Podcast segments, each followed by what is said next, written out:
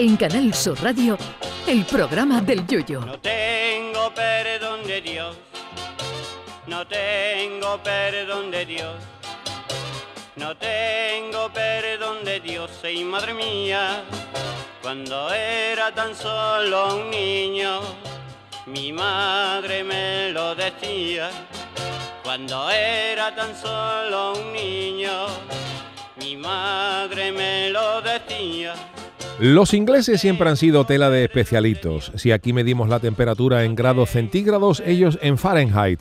Si aquí tenemos kilómetros, ellos millas. Si aquí tenemos litros, ellos galones. Y si aquí pedimos una jarra de cerveza de medio litro, pues ellos piden una pinta que tiene 568 mililitros, una medida de lo más normal.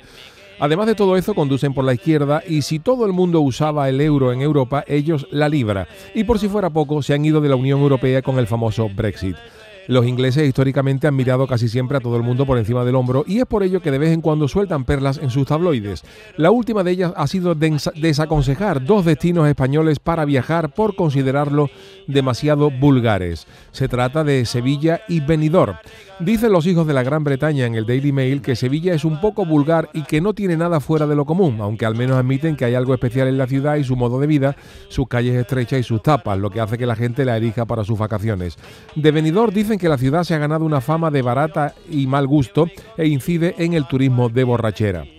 Cabría recordarle a los ingleses que el 99% de los que van a Benidorm a coger la papa gorda y a convertir el balconing en deporte olímpico son compatriotas suyos. A lo mejor es eso lo que le ha convertido en vulgar, pero fijarse en la paja en el ojo ajeno es muy de los ingleses y mirarse a lo suyo.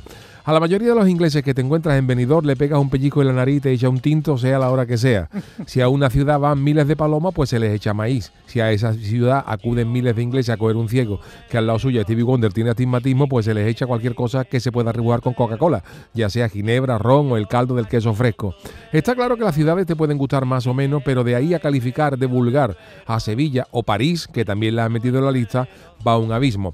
Sobre todo cuando en Inglaterra hay algunas ciudades que son tan feas que si hacen un concurso el primer premio es una semana en ella, el segundo premio son dos semanas en ella y el tercer premio tres semanas en ella. O sea que cuanto menos tiempo se esté allí, mejor se te queda el cuerpo. España será muy vulgar y olerá a ajo, como dijo Victoria, la ex Spice Girl, esposa de Beckham. Pero allá donde hay sol, hay turistas ingleses con la espalda más colorada que la plancha del McDonald's y con la mano como los clips de Playmobil de coger el vaso. Cierto es que el autor del artículo achaca esa vulgaridad de las ciudades al turismo de borrachera británico. Pero querido, las ciudades no son vulgares.